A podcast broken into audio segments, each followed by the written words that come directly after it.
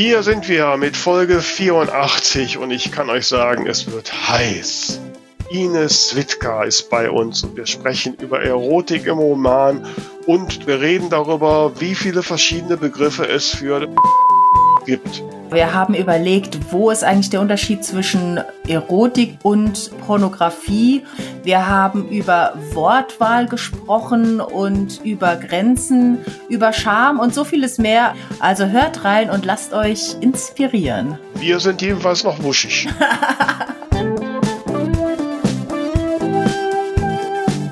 Die zwei von der Talkstelle.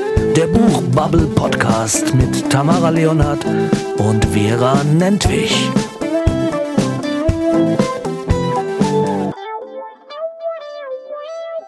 So, da sind wir wieder zur Folge 84 der zwei von der Talkstelle. Und zu zweien von der Talkstelle gehört ja immer noch die liebliche Tamara ne, aus dem äh, ja, welche Ecke ist es denn nochmal, Samara? Sag mal, wo kommst du her? Also ich schicke dir demnächst eine Karte, wo das draufsteht, die babst du dir an die Wand. ja, genau.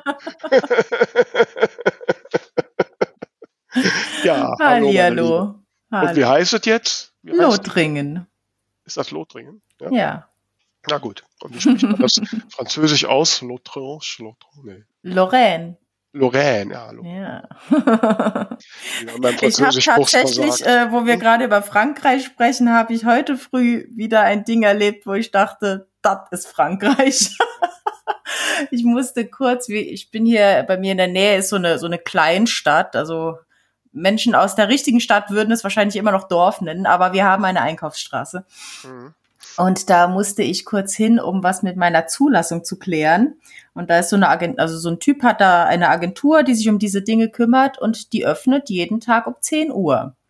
Und Tamara, weil sie noch viel vorhatte, dachte, bist du um 10 Uhr da, kommst du als erstes dran, musste nicht lange warten. Mhm. Ja, rate mal, wer erst um Viertel nach zehn mal ganz gemütlich mit seinem Motorrad angetuckert kam und das völlig normal fand. Ja.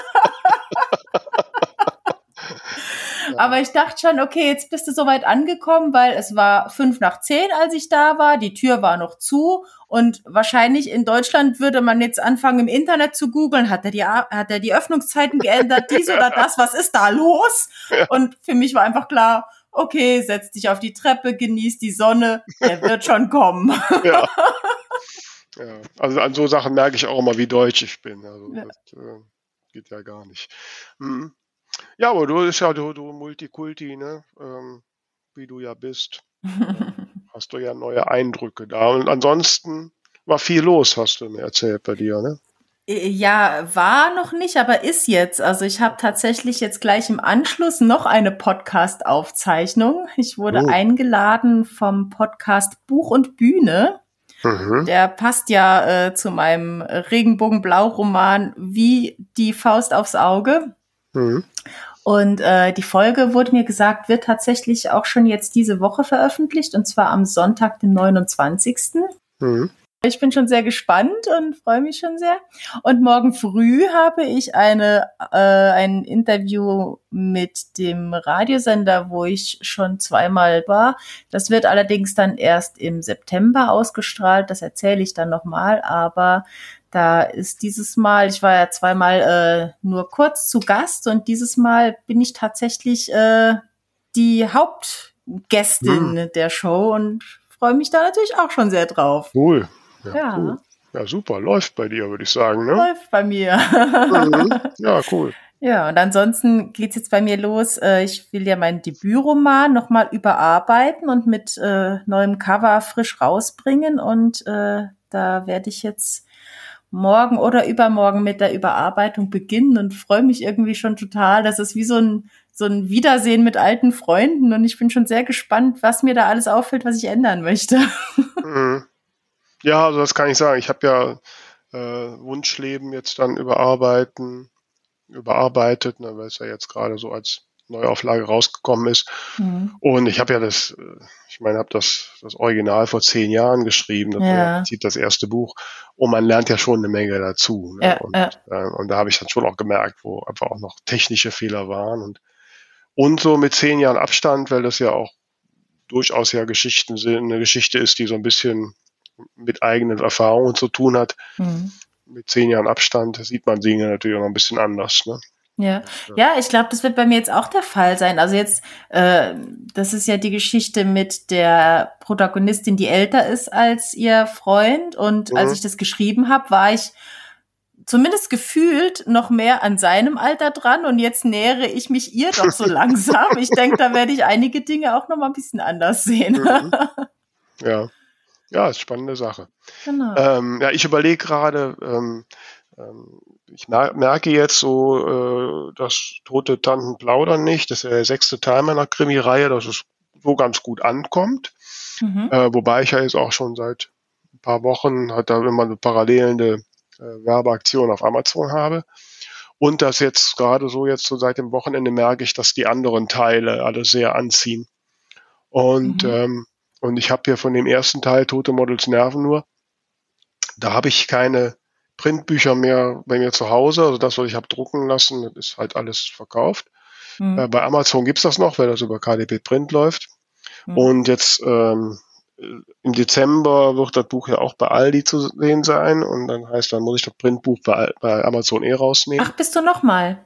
Mhm. Ah, das hat Und ähm, ja, und jetzt überlege ich, ob ich dann so, wenn ich, wenn das dann da bei Aldi durch ist, das sind immer so drei Monate, ähm, ob ich dann vielleicht mal so von Teil 1 und 2 so zusammen äh, so als Print so ein neu, ja, so eine neu, Gesamtneuauflage rausbringe. Ne? Mhm. Einfach um, mhm.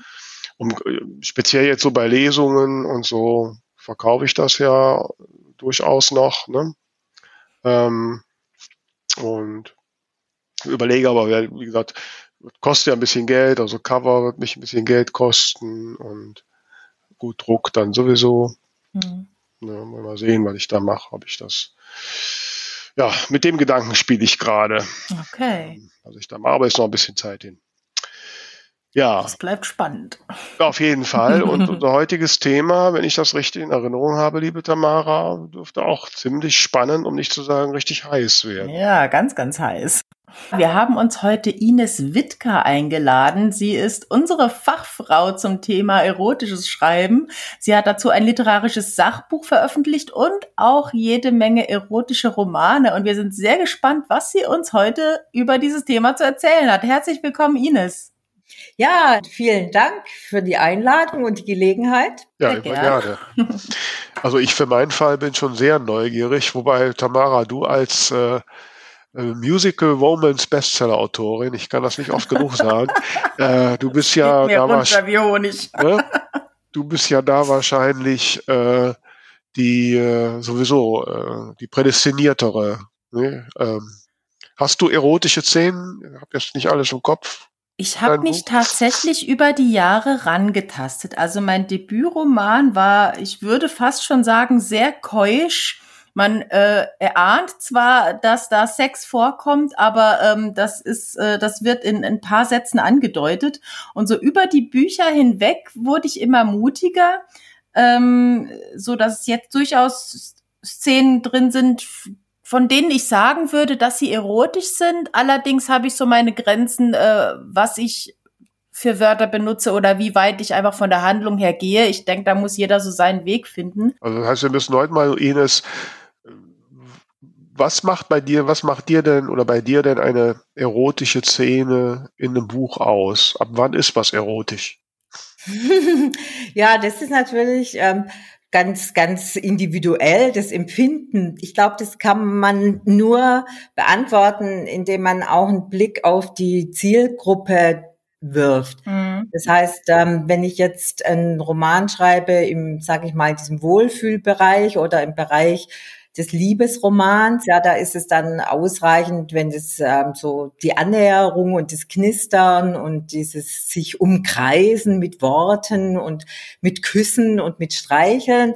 Ähm, habe ich eine Zielgruppe, die ähm, eigentlich schon gezielt erotische Szenen erwartet, dann reicht es natürlich nicht, um erotisch gerecht zu werden oder der Erwartungshaltung gerecht zu werden. Also von daher kommt es drauf an, für wen ich schreibe. Aber findest du, hat's denn immer was damit zu tun, äh, wie weit die Hand, also wie weit äh, der Roman sozusagen das Geschehen begleitet und wo er ausblendet, sag ich jetzt mal?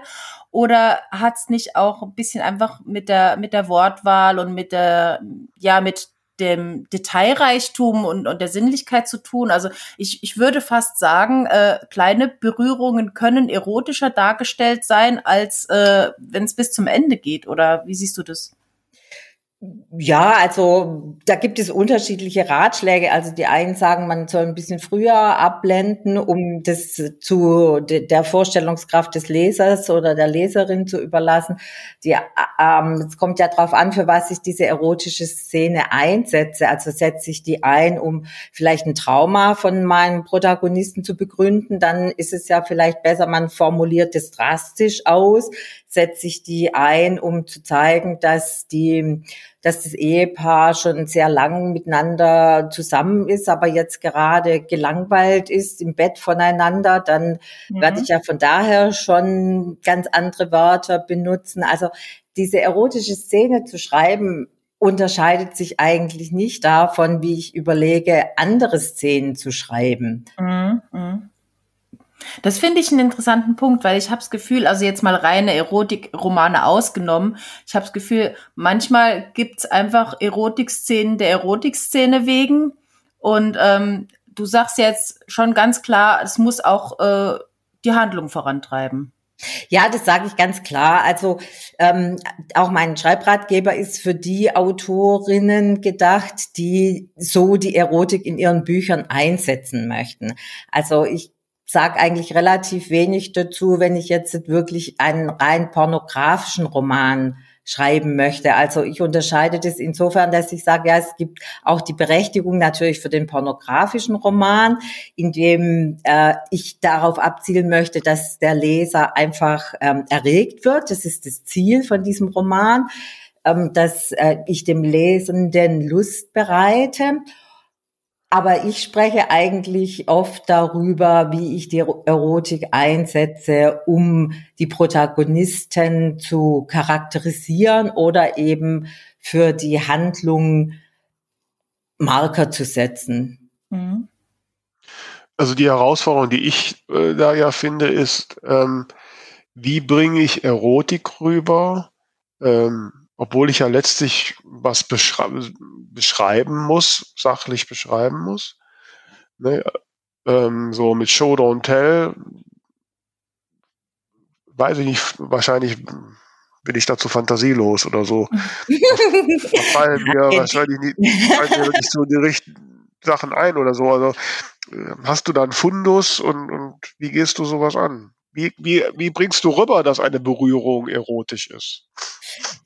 Also, wie gesagt, ich überlege mir, was ist jetzt dieser, der, der Zweck dieser Szene? Also habe ich jetzt eine Szene, wo ich äh, meinem Leser tatsächlich vielleicht irgendwas zeigen möchte, was er nicht kennt. Also äh, dafür lesen wir ja auch Erotikromane. Also wenn ich jetzt denke, ja, ich möchte zum Beispiel selber vielleicht in den BDSM-Bereich gehen und möchte darüber erfahren, ähm, wie, was passiert denn da eigentlich? Ja, dann ähm, formuliere ich natürlich das bisschen mehr aus, indem ich dann vielleicht auch ähm, genauer beschreibe, was da tatsächlich alles eingesetzt wird und ähm, was ich da genau mache. Das heißt, da habe ich vielleicht tatsächlich so ein bisschen eine größere Handlungsanweisung. Gehe ich aber davon aus, dass der Mensch, der das jetzt liest, eigentlich im Grunde genommen weiß, wie Sexualität funktioniert ja, dann ähm, habe ich nicht so eine genaue Handlungsanweisung. Dann kann ich mich natürlich wieder auf andere Dinge konzentrieren, eben auf die Gedanken oder auf ähm, das, auf die Sinne. Und letztendlich denke ich, dass man in dieser erotischen Szene noch viel mehr darauf achten muss als in einer anderen Szene, wie viel Sinne man anspricht. Es genügt also auf gar keinen Fall, dass ich da nur einen Sinn anspreche Also nicht nur den Sehsinn, weil dann werde ich, mache ich so eine Handlungsbeschreibung. Ja, jetzt steckt es dahin und dann steckt es dahin und dann kneift man dahin und dann sind die Brüste so und so groß und der Penis so und so dick und so weiter sondern dass ich dann sage, ja, also ich habe ja fünf Sinne und ich achte eben einfach darauf, dass man in dieser Szene auf jeden Fall auch was riecht oder was haptisch spürt. Und äh, wenn ich mindestens drei Sinne ansetze, dann denke ich, wird es schon relativ dicht von der mhm. Sinnlichkeit her. Okay.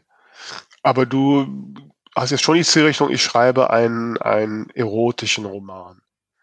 Oder gibt es auch für dich, also du gehst jetzt schon davon aus, dass man als Zielrichtung einen erotischen Roman schreibt.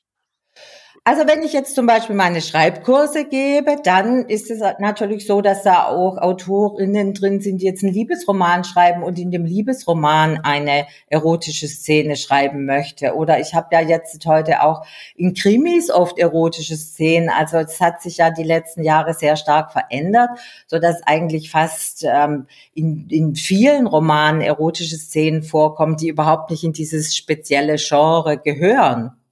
Ja, das wäre jetzt auch meine Frage gewesen oder so die Zielrichtung. Also ich habe jetzt nicht vor, erotische Romane zu schreiben, fast noch nicht, vielleicht komme ich ja noch auf die Idee, aber ähm, sondern ja, eine gewisse Erotik beschreibt ja auch oder stellt ja auch dar, wie wie das Verhältnis der Menschen da untereinander ist. Also, ne, wenn ich da zwar ein Pärchen habe oder was auch immer, ja. ne, und, und da kommt halt genauso auf diese Feinheiten an. Und was mir noch nicht so klar ist, wo genau fängt die Erotik an in so einer Szene? Wann ist eine Szene erotisch, Ines? Naja, eine Szene ist dann erotisch, wenn ähm, sie dich eben in deiner Erotik erreicht. Also die Frage müsste vielleicht eher heißen, ab wann ist es ein Erotikroman?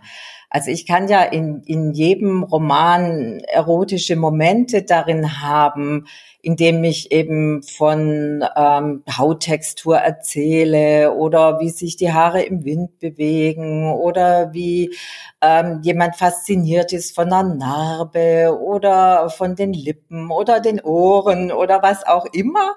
Ja, also das kann ja in jedem Roman drin sein. Wenn ich jetzt sage, ich habe einen erotischen Roman im Gegensatz zu einem Liebesroman oder Feelgood-Roman oder Krimi, dann kann man vielleicht davon ausgehen, dass es die Häufigkeit ist, wie viele Szenen ich in dem Roman habe da ist man sich letztendlich nicht einig. Die einen sagen, ja, es gibt Liebesromane, wo mir viel zu viele Erotikszenen drin sind und ich finde, die Autorin hätte das unter dem Label Erotikroman veröffentlichen sollen. Andere sagen, oh, das läuft unter dem Label Erotikroman, aber da war mir viel zu viel Gesellschaftskritik drin. Also das, das mhm. kann, lässt sich so eindeutig nicht ähm, definieren. Ich habe das schon probiert, indem ich also auch in meinen Gruppen, ich habe ja verschiedene Gruppen, auch auf Instagram, wir haben da ja so ein Hashtag laufen, der frivole Frage, Freitag. Da habe ich die Frage zum Beispiel auch schon reingegeben, also wie viel Erotik verträgt ein Liebesroman oder wie viel Erotik benötigt ein erotischer Roman das definiert jede so ein bisschen für sich und äh, auch die Verlage sind da ganz unterschiedlich, dass sie eben sagen, das ist viel zu viel an erotischen Szenen, weil es ist da eigentlich ein Krimi und die Protagonistin soll jetzt bitte keinen Sex haben, weil das erschreckt die Leser. Also man kann das nicht von vom so rumfragen, sondern andersrum. Für wen ist es? Wer ist die Zielgruppe? Ich würde ja meinen, es hängt auch damit zusammen, wie abwechslungsreich das Ganze ist. Also wenn ich jetzt alle zehn Seiten irgendwie eine Erotikszene habe, die aber im Kern gleich abläuft, dann geht mir das natürlich eher auf den Keks, als wenn es jedes Mal irgendwie was anderes ist, was da passiert. Oder? Ja, also ich denke schon, ja. Also ich habe ähm, schon versucht, so, also in meinen Roman, wenn ich jetzt über meine Trilogie spreche, ja, über diese Theater der Lust, die jetzt ähm, beendet wurde mit dem letzten Band, da ist es ganz klar, dass ich mich in die Tradition des Erotikromans von früher stelle, also wo die Erotik eben dazu benutzt wurde, auch so ein bisschen Gesellschaftskritik zu üben, indem ich eben sage, ja, woher kommt es, dass wir so ticken, wie wir ticken? Hat es was mit unserer Kultur zu tun? Hat es was mit unserem Verständnis von Sexualität zu tun? Da habe ich dann zum Beispiel in den Rezensionen gelesen, das stört mich in einem Erotikroman. Ich persönlich finde, dass es eben die richtige Tradition ist. Ja. Denken wir an, an die großen ähm, Erotikromane vergangener Zeiten, ja, Lady Chatterley oder Salz auf unserer Haut oder ähm, selbst Lolita oder wer auch immer, ja, da ging es ja schon auch immer um gesellschaftliche Themen und nicht nur um den reinen Sex. Was heißt das konkret? Also mischst du da einfach, also mischst du da was gesellschaftskritisches unter die Handlung oder wie muss man sich das jetzt vorstellen? Ja, klar. Also ich habe in dem einen Buch ja zum Beispiel haben die Frauen einen Salon gegründet, den Roten Mond Salon und unterhalten sich darüber, wie was sie sich am Begehren wünschen und ähm, dass es keine richtige Bezeichnung für die weiblichen Geschlechtsteile gibt, dass viele Frauen gar nicht wissen, aus welchen Teilen die Vulva besteht, ja, und was der Unterschied ist zwischen Vulva und Vagina, ja, da würde ich sagen, da spreche ich eben schon ein aktuelles Problem an. Oder sie machen ein Theaterstück über Sexualität und bekommen dann hinterher Drohmails an das Theater. Da spreche ich natürlich die Hate Speech im Internet an. Also ja. das verstehe ich darunter. Also ich benutze die Sexualität oder die Erotik in meinen Romanen, um eben auch etwas über den Zustand der Sexualität in unserer Gesellschaft zu sagen.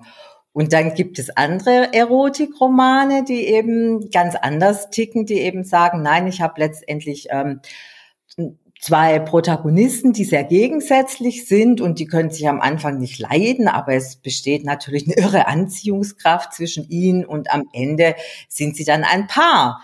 Das ist natürlich eine ganz andere äh, mhm. Verwendung oder ein ganz anderer Einsatz von Erotik. Mhm. Ähm, ich, Entschuldige, ich ringe gerade nach Worten. ähm, ja, ja, weil ich so, ich versuche so ein bisschen äh, ähm, ja, zu formulieren. Ähm, wie gesagt, so mein Ziel ist ja jetzt nicht, den Erotikroman zu schreiben, sondern ich habe zum Beispiel in meinem in meinem letzten ähm, Krimi, Tote Tanten plaudern nicht. Da gibt's die Szene, wo ähm, meine Ermittlerin mit nach einem Streit mit äh, ihrem Freund im Bett landet. Natürlich habe ich jetzt, würde für einen Cozy Crime wahrscheinlich nicht passen, wenn ich da jetzt exakt beschreiben würde, was sie denn da so machen. Ähm, aber sie wacht halt auf, liegt bei ihm auf, äh, auf der nackten Brust um im Kopf und, ähm, und dann habe ich ja zum Beispiel überlegt, lasse ich sie jetzt so in seinem Brusthaar noch kraulen oder sowas. Ist das denn schon Erotik? Naja, ich denke schon, ja. Also klar, mhm. wenn du das dann beschreibst, wie, wie sie ihm das Haar krault und äh, was, was es dann, dass es dann so macht mit ihr oder mit ihm oder ja, dann ist es schon in die Richtung Erotik, auf jeden Fall letztendlich sagen die einen, Pornografie wäre die explizite Ausgestaltung der Szene, also dass ich genau weiß, wer was wohin und in welcher Größe und in welcher Häufigkeit. Und die Erotik würde eben eher so dieses Umwerben sein, ja. Also umwirbt sie ihn da, deine Protagonistin, umwirbt sie gerade da diesen Mann oder möchte sie ihm einfach mitteilen, dass sie sich wohlfühlt? Also warum krault sie ihm die Brusthaare? Ähm, ja, letzteres, weil sie sich wohlfühlt. Und ja. ist ja einfach nett, so in Brust. Also ich, nur mal was persönlich sagen. Also, Gott sei Dank ist das Audio, weil wird jetzt sehen, dass ich rot werde. Egal. ja, aber es kann ja sein, dass sie ihm die Brusthaare krault und dass sie dann denkt, es wäre jetzt schön, wenn wir Sex hätten, aber dann fällt ihr plötzlich ein, dass ähm, keine Ahnung, ist die Protagonistin die, die ähm, Kriminalistin, ja, dann fällt ja vielleicht am Hand von diesem Brusthaar was ganz anderes ein und sie springt aus dem Bett. Ja, und äh, ja. er liegt dann da völlig bedröppelt, ja, und denkt, uh, was war jetzt das? Ja, so kann, kann man das ja dann einsetzen und am Abend kommen die da vielleicht drauf zurück oder vielleicht war dieses Brusthaar ausschlaggebend für irgendeine Idee, die sie hatte für die Lösung des Falls. Also ich finde, man kann ähm, Sexualität oder Erotik ganz, ganz unterschiedlich einsetzen. Mhm. Wie, ähm, wir hatten ja jetzt gerade, du hast ja gesagt, so, dass so einige Leute so unterscheiden, wenn, wenn halt Geschlechtsteile ganz explizit benannt werden, dann ist es eher pornografisch, wenn es so ein bisschen diffuser ist, dann vielleicht eher Erotik. Ähm, wo ist denn da so die Grenze? Dessen. Ähm, was darf man noch sagen in, äh, in einem Roman, der eigentlich nicht wirklich pornografisch sein soll und womöglich auch noch nicht mal irgendwie ein explizit erotischer Roman ist, ohne dann trotzdem in die Ecke zu rutschen. Ohne dann in die Ecke zu rutschen, ja, das ist wahrscheinlich also ähm, der Punkt, ja, dass man da sagt, ja, also ich würde sagen, man müsste da eben auch wieder von seinen Protagonisten ausdenken. Also wie würden die beiden darüber selbst sprechen? Ja, würden sie, ist es eher eine Forscher, ja, und sagt, jetzt komm her und schnapp mich und ähm, lass mich dein ja, keine Ahnung, lass mich dann konkret spüren. Oder hast du eine Protagonistin, die eher so sagt, oh, es wäre doch jetzt schön, ein bisschen zu kuscheln und so, ja. Also ich denke, man, man geht da vor wie bei jeder anderen ähm, Szene auch, ja. Mhm. Und ähm, wenn das zu viel ist, ja, also Jetzt seid ihr, glaube ich, Self-Publisher, ja, also könnt ihr nicht sagen, dass der Verlag vielleicht dann sagt, oh, stopp, das ist jetzt nicht ähm, für unser Zielpublikum, sondern ihr müsst es dann sozusagen selbst entscheiden. Vielleicht könnt ihr dann von eurem eigenen Standpunkt aus heraus entscheiden, was wäre dir zu viel in diese Art von Roman, den du schreibst. Ja, das ist das Problem, wenn die Protagonistin Forscher ist als die Autorin. Ne? Aber, ähm, ich hatte das, hatte das, das Problem, also ganz konkret hatte ich dieses Problem ähm, bei meinem Buch Wunschleben. Das ist ja die Geschichte einer Transgender-Frau ähm, und die so ein bisschen ist zwar nicht autobiografisch, aber natürlich sind da eigene Erfahrungen drin und und ähm, da ist jetzt gerade die zweite Neuauflage, überarbeitete Neuauflage rausgekommen. Und im Vorfeld hatte der Verlag gesagt, ob ich das nicht nochmal ein bisschen überarbeiten will. Und ich gesagt, klar, ne, ich meine, habe ich vor zehn Jahren geschrieben, man hat ja auch ein paar Sachen dazugelernt und es gab sicherlich auch ein paar technische Sachen, die noch nicht optimal waren. Und da hatte dann ähm, der frühere Verlagsmensch, äh, ein Mann, muss ich dazu sagen, der hatte mir dann äh, im Vorfeld geschrieben, ja, Vera, da, da gibt's halt eine, eine Szene, wo sie mit einem Mann im Bett landet. Und ja, Vera, also das muss er viel deutlicher schreiben und so. Und da habe ich echt mit mir gerungen. Und ähm, wie, wie kann ich sowas deutlich schreiben, wo ich jetzt gerade natürlich auch eine Problematik beschreiben muss, ähm, von den Ängsten, die so eine Transgenderfrau hat, von natürlich durchaus auch den anatomischen Besonderheiten. Ähm, und ja, ohne dass es nachher wirklich zu äh, pornografisch wird. Und ich möchte ja jetzt auch niemanden da ähm, irgendwie vorführen. Es geht ja letztlich um, um, um die Empfindungen, um, um die Gefühle ne, und nicht so sehr um das Technische. Ähm, da, ja, das war eine echte Herausforderung. Ja, das glaube ich, ja. Aber ich denke, gerade in dem Fall jetzt ist es so, dass eben da ganz wenig Menschen etwas drüber wissen. Also denke ich, dass, dass man da vielleicht tatsächlich ein bisschen konkreter werden darf. weil ich vielleicht mich genau auch tatsächlich als Lesende dafür interessiere. Ja, also ich denke, wenn ich jetzt davon ausgehe, dass ähm, ich eine Hetero-Frau bin und mir wird in einem Roman ganz genau erzählt, wie Heterosex funktioniert, dann denke ich, ja, meine Güte, ja. Also wollen die mich hier ein bisschen auf den Arm nehmen? Also ich weiß doch, wie Heterosex funktioniert. Das brauchen wir mir jetzt nicht so genau erklären. Ja, weil ich weiß, wie ein Mann anatomisch gebaut ist und wie ich anatomisch gebaut bin, ja. Was wird mir das jetzt hier so detailliert erzählt? Da ist es sicher überflüssig. Aber habe ich jetzt, jetzt hier eine Besonderheit auch vielleicht, eine, eine körperliche Besonderheit? Ja, da kann ich mich ja als Lesende schon fragen, aber wie funktioniert es denn genau? Also das, das würde mich dann vielleicht schon interessieren. Also von daher denke ich, dass man da jetzt zum Beispiel ein bisschen ausführlicher werden dürfte, wenn man es möchte. Mhm. Und, und vom Lesenden her zu denken, das hat, hat man ja eh nicht in der Hand. Man, man weiß nie, mit was dann der, man die Schamgrenze des Lesenden verletzt weil man ja selbst ähm, ganz andere Grenzen hat. Also ich rede viel über Sexualität, ich schreibe über Sexualität, ähm, ich rede über ähm, sexualisierte Werbung. Es ist eins meiner Kernthemen.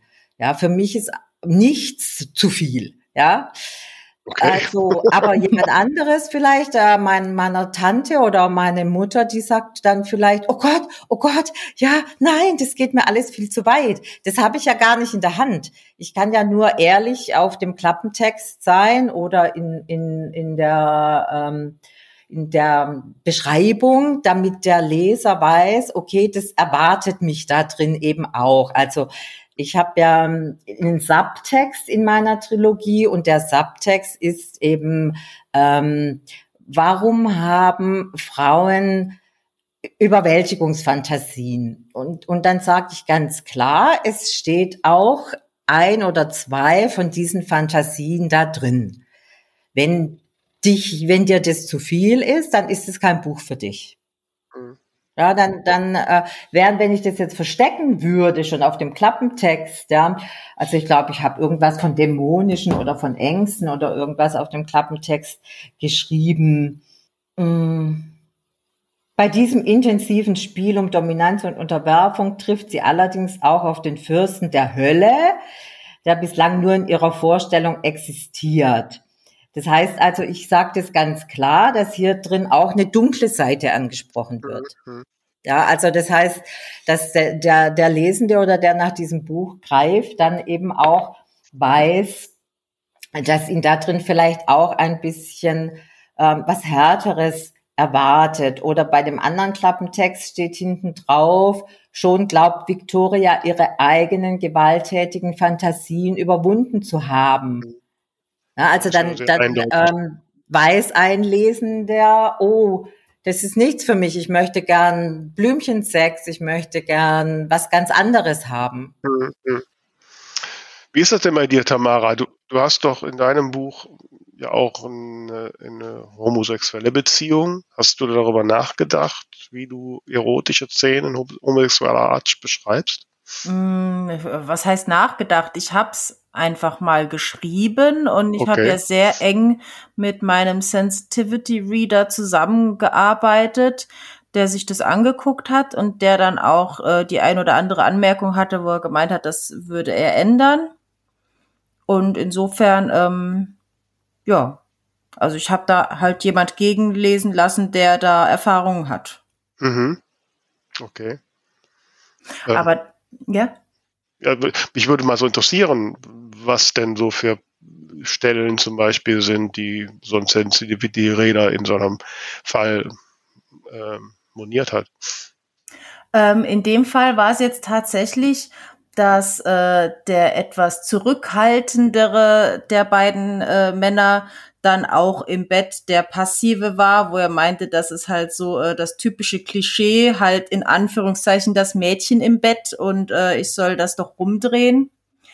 Wo ich mich ein bisschen schwer getan habe, weil das für mich nicht so richtig zu seinem Charakter gepasst hat, da auf einmal dann so ähm, forsch vorzugehen. Und dann habe ich mich tatsächlich noch mit einem anderen Freund darüber unterhalten, der dann die Idee hatte, dass man es quasi so macht, dass sich das während des Aktes äh, dreht, dass quasi er sowohl passiv als auch aktiv unterwegs ist. Und so fand ich es dann für mich in Ordnung. Das fand ich aber ganz gut, dass er das angesprochen hat, weil man natürlich keine Klischees reproduzieren möchte. Mhm. Wie ja, ist das genau. denn? Gegen die Erwartung auch ein bisschen, gegen die Erwartung auch ein bisschen anschreiben. Das, das finde ich schon auch gut, ja. Und äh, bei mir war das auch so, ich hatte ein Lektorat, ja klar, logisch. und ähm, diese Lektorin stammte aber nicht direkt aus diesem Umfeld, äh, was ich auch beschreibe. Also ich habe in meinen Romanen auch immer sehr ausführlich eine Fetischparty beschrieben und auf einer Fetischparty gibt es eben bestimmte Spiele und ähm, da hat sie auch eine Warnung an die Seite geschrieben, also ähnlich wie jetzt bei ähm, Tamara, ja.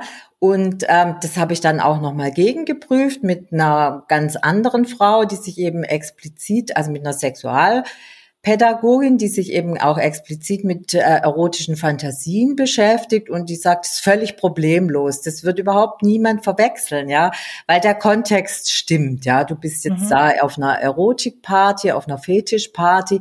Da darf natürlich was ganz anderes passieren als am Frühstückstisch. Ist ja logisch. Ja, das verwechselt ja dann niemand. Hm.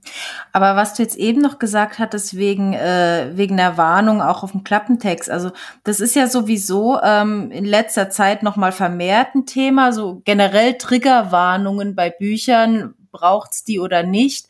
Ähm, ich denke jetzt gerade, wenn man jetzt wie Vera äh, ein Cozy Crime schreibt oder so, ähm, ist es vielleicht auch die Frage, wenn da jetzt eine explizite Szene drin wäre, sollte man das mit draufschreiben? Also ich habe zum Beispiel jetzt auch äh, neulich den Fall gehabt, da hat eine Bekannte gesagt, ah, ich würde dein Buch gerne meiner Nichte schenken, weil sie auch Rebecca heißt, also wie die Protagonistin. Und bei Nichte denke ich halt automatisch an jemand Jüngeres und habe erstmal gefragt, wie alt ist die denn? weil wenn sie jetzt zwölf gewesen wäre, fände ich jetzt mein Buch nicht so passend. Wenn sie 16 gewesen wäre, fände ich es okay. Sie war dann tatsächlich 39. Aber äh, wie siehst du das äh, jetzt sowohl, wenn es jetzt um spezielle Spielarten geht, im erotischen Literaturbereich, als auch wenn es einfach um, um erotische Szenen in anderen Genres geht. Sollte man das irgendwo vermerken oder wo siehst du da eine Grenze? Ja, also mm, ich habe mal ein Beispiel aus einem ganz anderen Umfeld. Ja, also wir haben hier äh, eine Geschichte gehabt, dass wir äh, Bücher einreichen durften für ein Portal, auf dem dann eben Ausschnitte aus diesen Büchern veröffentlicht werden sollten. Und ähm, die eine Bedingung war eben, dass entweder die Autorin aus Stuttgart kommt oder eben die Geschichte in Stuttgart spielt. Und da mein einer Erotikroman Perle um Perle in Stuttgart spielt und ich auch noch aus Stuttgart bin, dachte ich ja wunderbar, dieser Text passt. Ja, und dann kam die Antwort, ja, also wir veröffentlichen alles außer Erotik. Und da war ich natürlich dann schon überrascht, weil Krimi, Mord, Totschlag, ähm, Thriller, alles wird veröffentlicht auf einem Portal, aber Erotik nicht. Also es scheint so zu sein, dass man bei Erotik den Menschen plötzlich überhaupt nichts mehr zutraut weiß nicht, woher das kommt, ja. Und ich bin doch eine mündige Leserin. Also wenn ich lese, ähm, ein bestimmter Autor hat Thriller, bei denen eben unglaublich gemordet, gemetzelt, verstümmelt und so weiter wird, dann rühre ich den nicht an, weil ich das nicht lesen möchte. Und so ist es doch bei Erotik auch, ja. Wenn ich weiß, ähm, ich habe da jemand, der jetzt eben im, im BDSM-Bereich eine Geschichte ansiedelt, dann bin ich doch eine mündige Leserin und brauche da keine Triggerwarnung drauf. Achtung, in diesem Buch wird jemand gefesselt. Das finde ich irgendwie eine Unterforderung von mündigen Lesenden. Mhm. Gut, das ist aber, aber natürlich, muss natürlich erkennbar sein. Genau. Genau, also wenn ich sein, jetzt, äh, sehe, das ist ein BDSM-Roman, dann kann ich mir denken, dass da jemand den Popo verhauen bekommt und, und irgendwo angefesselt wird. Aber wenn ich jetzt halt so ein, ah, so ein Krimi, aber wenn ich jetzt da halt so ein Krimi habe und einfach äh, von außen gar nicht erkennbar ist, dass da auf einmal eine erotische Szene drin ist ähm, und vielleicht äh, das Buch aber meine, meinem 13-jährigen äh, Neffen geschenkt habe, Ne, so meine ich jetzt. Also wenn es von außen nicht erkennbar ist, sollte man es erkennbar machen. Ja. Oder bist du da nicht für Ines? Naja, ich weiß nicht. Also, also das war auch eine Frage, das war keine Aussage, da, da war am Ende ein Fragezeichen.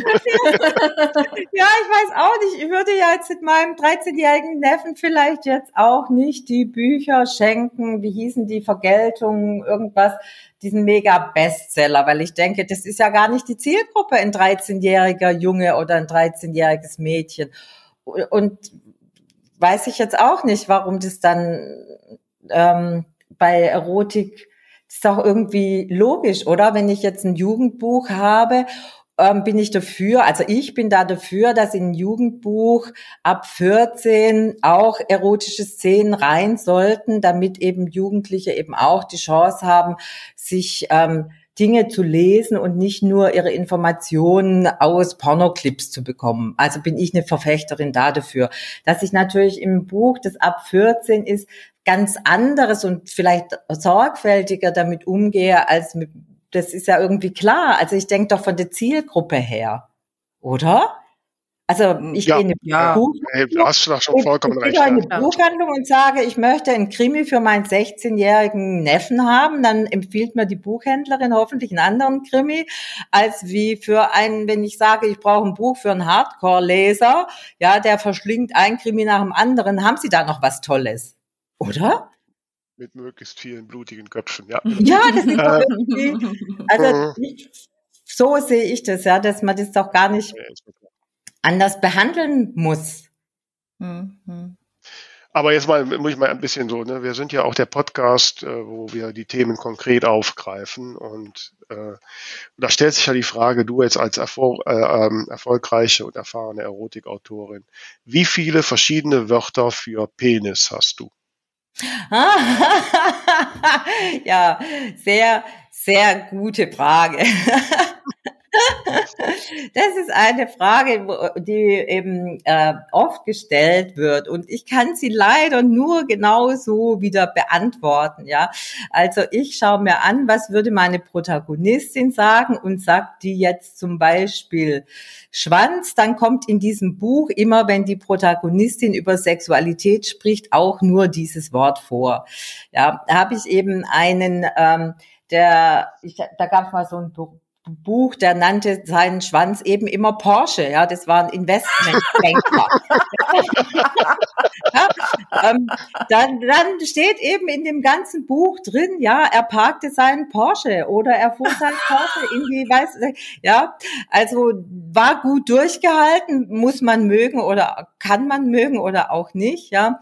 Oder Charlotte Roche hat ja die, den Beutel voller Gold erfunden für die Hoden oder ähm, also da, da gibt es ja ganz, ganz viele Möglichkeiten, was überhaupt nicht geht und, und was ich unerträglich finde und was ich dann auch schon weggeworfen habe, die sind Bücher, die eben genau das nicht tun, sondern die eben sagen, äh, ja, ähm, der, der macht mal, rammt mal seinen Kolben rein und mal ähm, seinen Schwanz und mal sein Gemächt und es ist immer dieselbe Person, dann denke ich, hä? Also ist doch kein Synonymlexikon. Ein erotischer Roman ist kein Synonymlexikon. Sondern. Ich habe gerade mal geguckt, Papyrus hat 59 Synonyme. ja, genau. Das habe ich am Anfang auch gemacht. Also am Anfang habe ich auch im Internet geguckt, ah, was gibt es denn da alles? Ja, ich habe auch mal alle aufgezählt, was ich gefunden habe. Also von Lurch über Schnapper über weiße Geier was, ja. Gurke. Gurke, Gurke ja, genau, die Aber Kolben und so weiter, ja.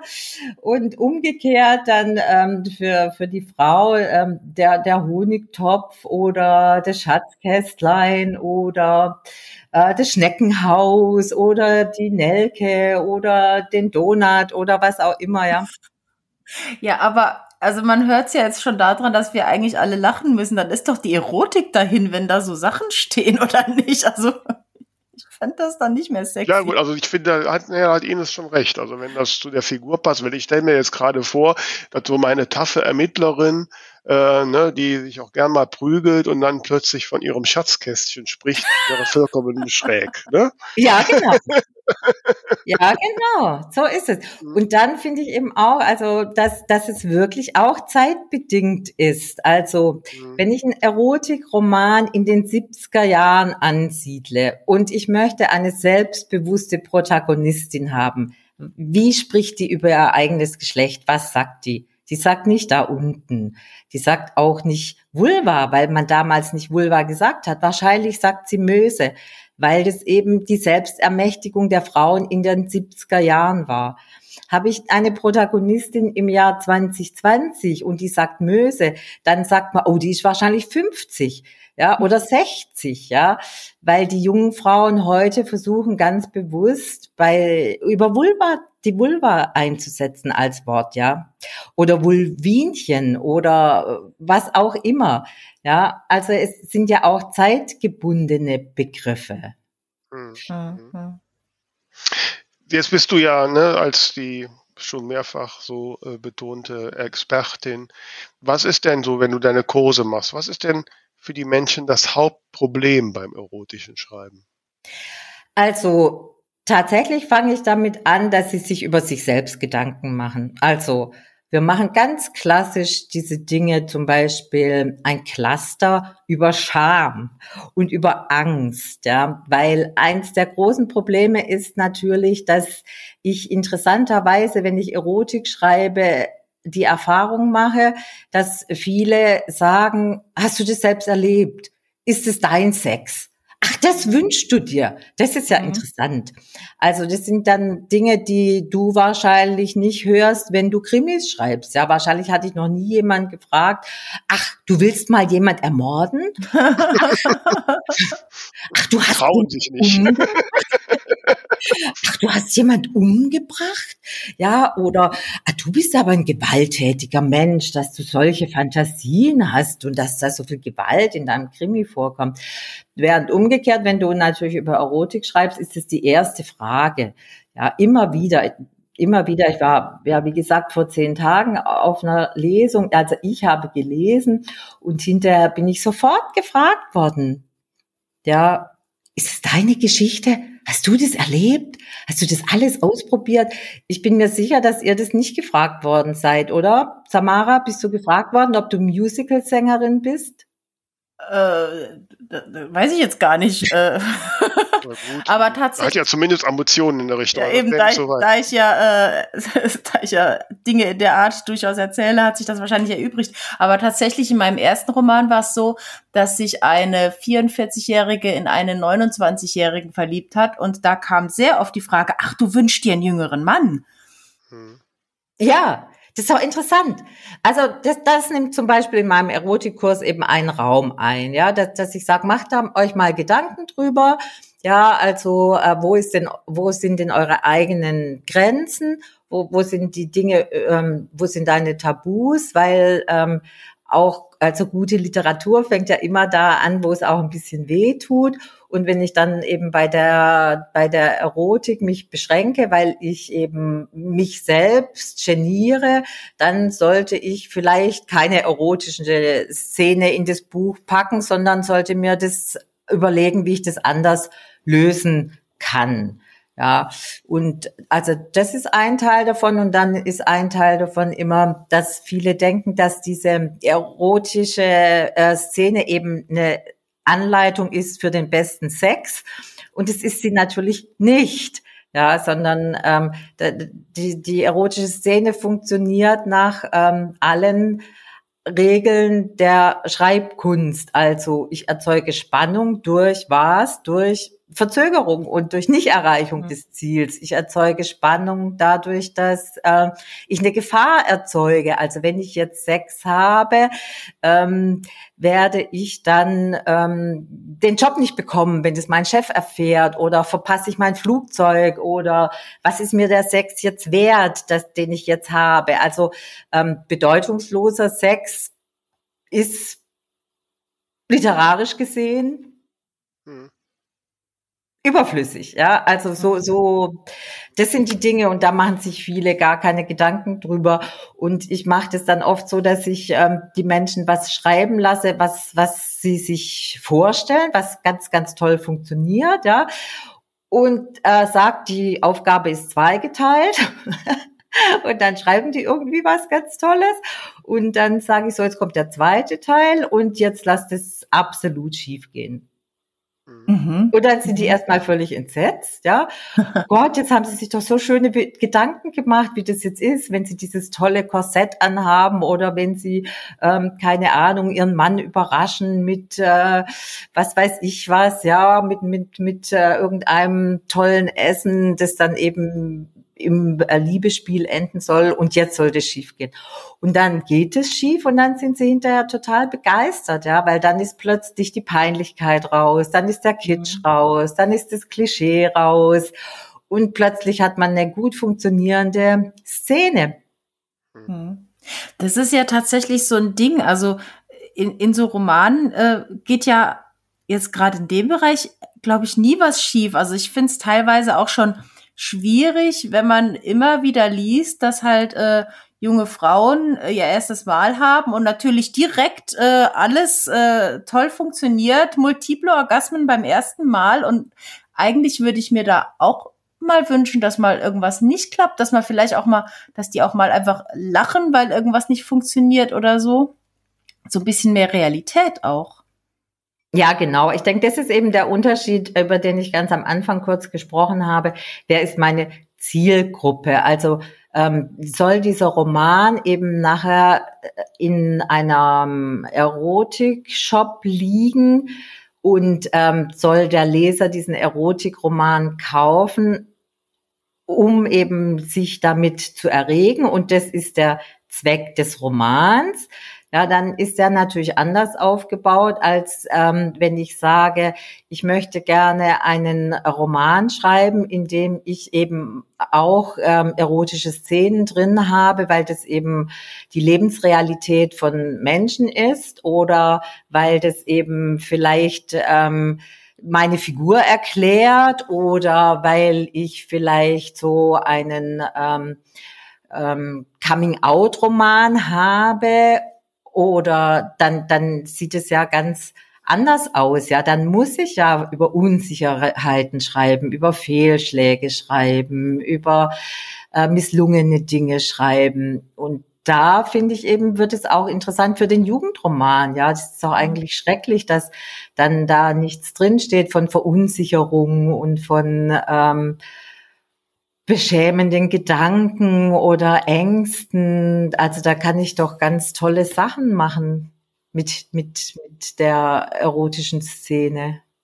Also da schließt sich jetzt ja für mich auch der Kreis in dem, was du gesagt hast, ähm, dass es ja letztlich, ähm, genau wie du sagst, dass man die Begriffe nimmt, die die Figur nimmt, dass auch die Szene, die Erotik, die Sexualität einfach das ist, was, was die Figur erlebt, was in diese Thematik passt und dass man, dass man da womöglich auch etwas unverkrampfter rangeht, ne, statt da jetzt irgendwas Hochpoliertes kreieren zu wollen.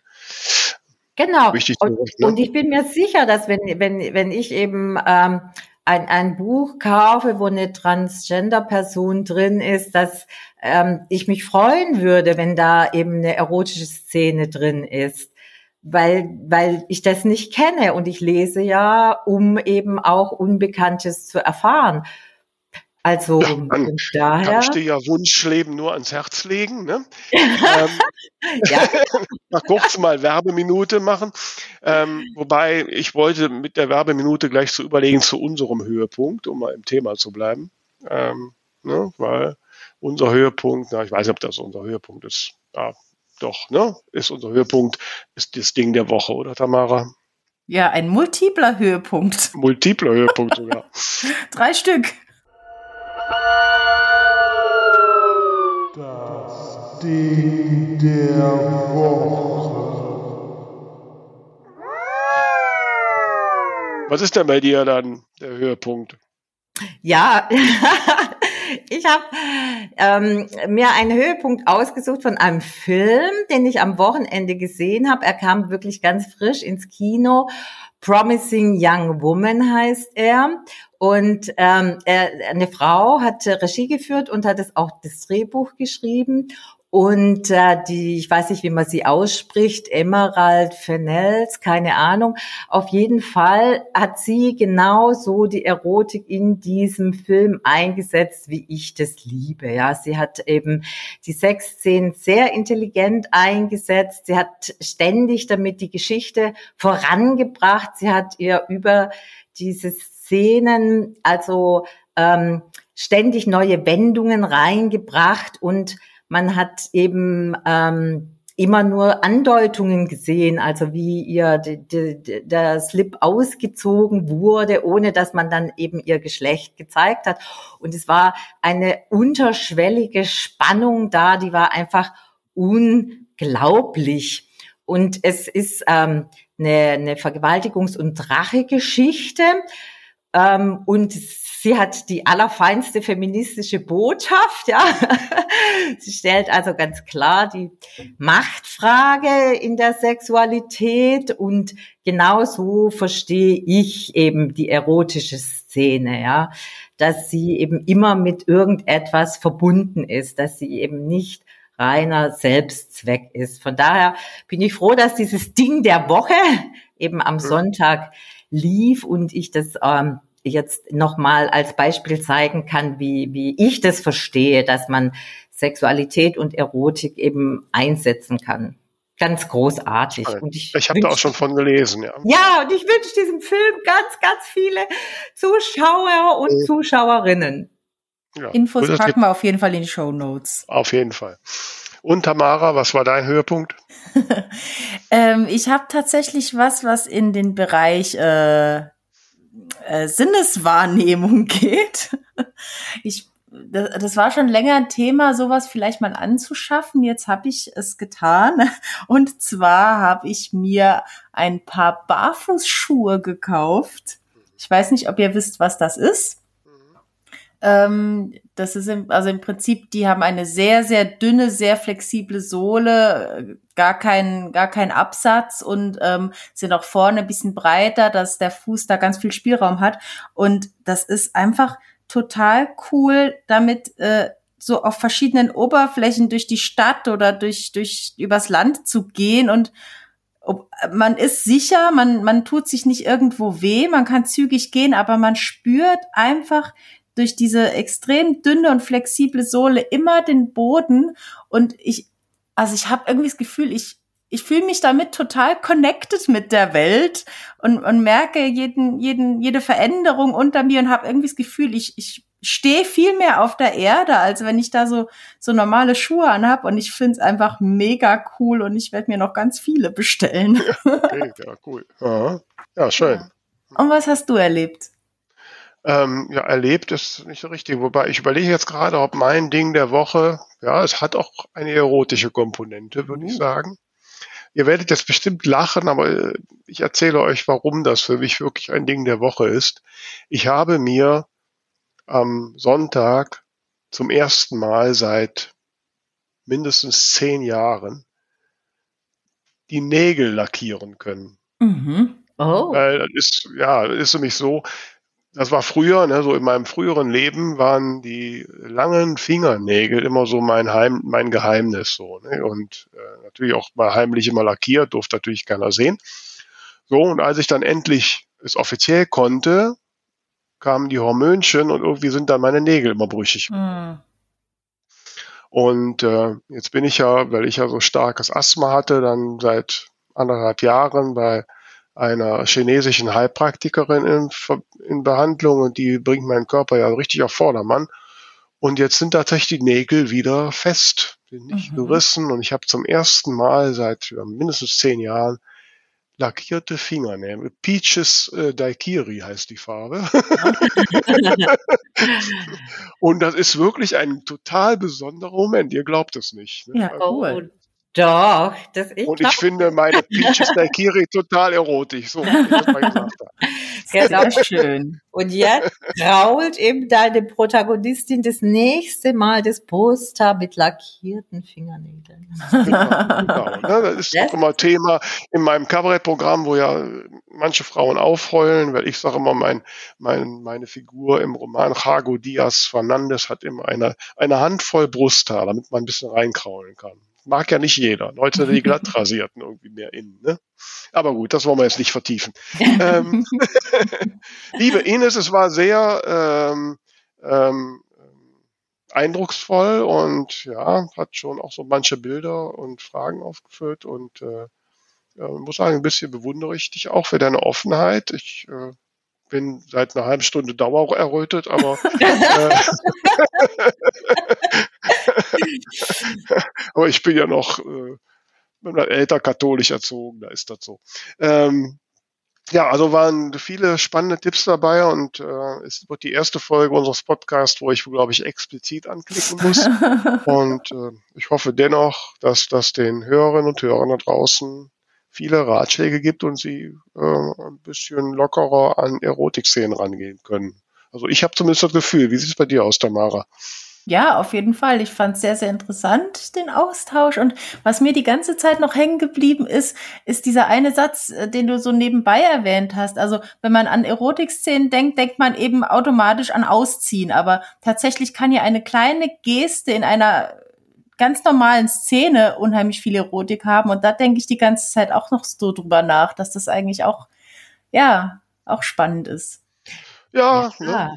Also, also, darf ich das da noch kurz ergänzen? Ja, klar, ja, ja, also ich saß in einem Restaurant und ich weiß nicht genau wie, auf jeden Fall konnte ich unter den Tisch gucken, zwei Tische weiter.